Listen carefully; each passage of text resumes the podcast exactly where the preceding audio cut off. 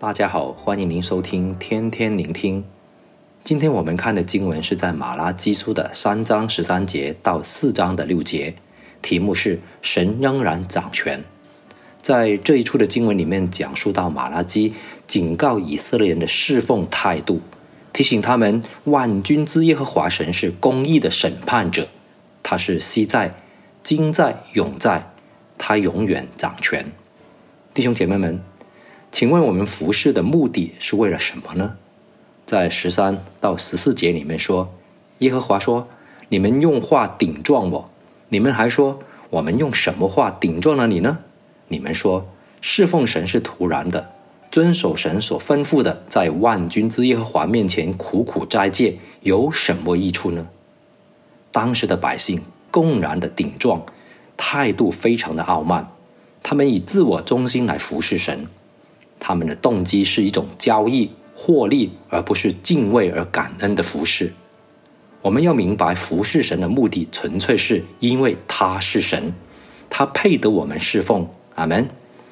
神会纪念那些信靠他、服侍他、敬爱他、敬拜他和敬畏他的人。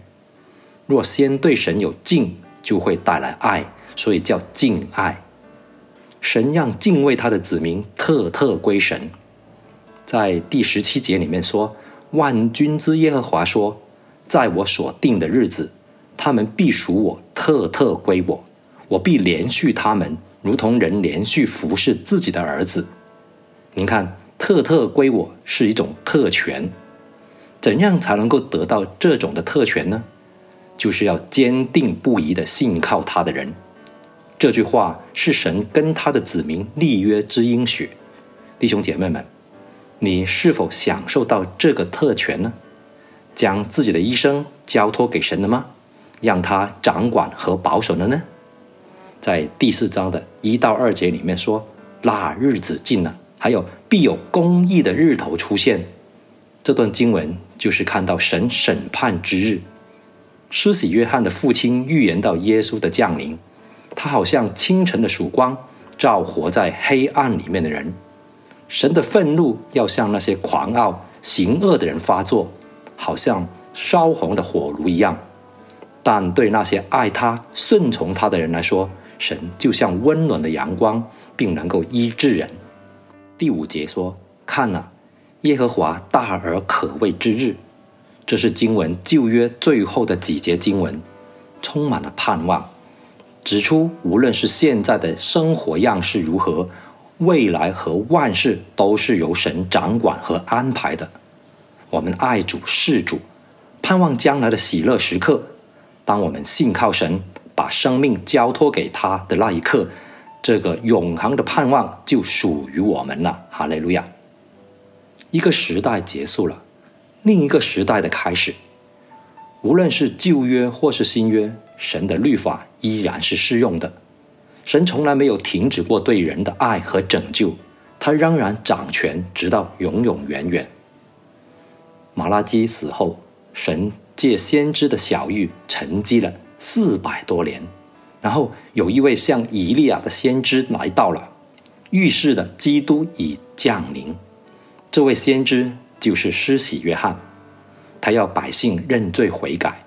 预备好自己的心来迎接主耶稣，因耶稣不但带来了和平合一，他还要为那些拒绝悔改的人带来审判。第四章的六节里面说：“他必使父亲的心转向儿女，儿女的心转向父亲，免得我来咒诅遍地。”马拉基以末日的审判来总结他的信息，对信靠的人来说。末日是一个喜乐的日子，因为可以在永恒的国度里面与神同在了。但那些离弃神的人、抵挡神的人，他就要像干草被火烧尽，遭受永远的审判。在整卷的马拉基书总结出，我们在这个末后的日子应该如何委身侍奉我们的神，才能够合神的心意呢？有六点。第一呢，要尊他的名为圣。配得为他献上最好的。第二点呢，我们要改变自己的错误生活方式。第三，还要重视家庭与配偶相伴终生。第四点，我们应该让神来炼净我们。第五，敬畏神的行动是从收入的十分之一献上给神。第六，服侍神是我们的本分，不值得可夸的。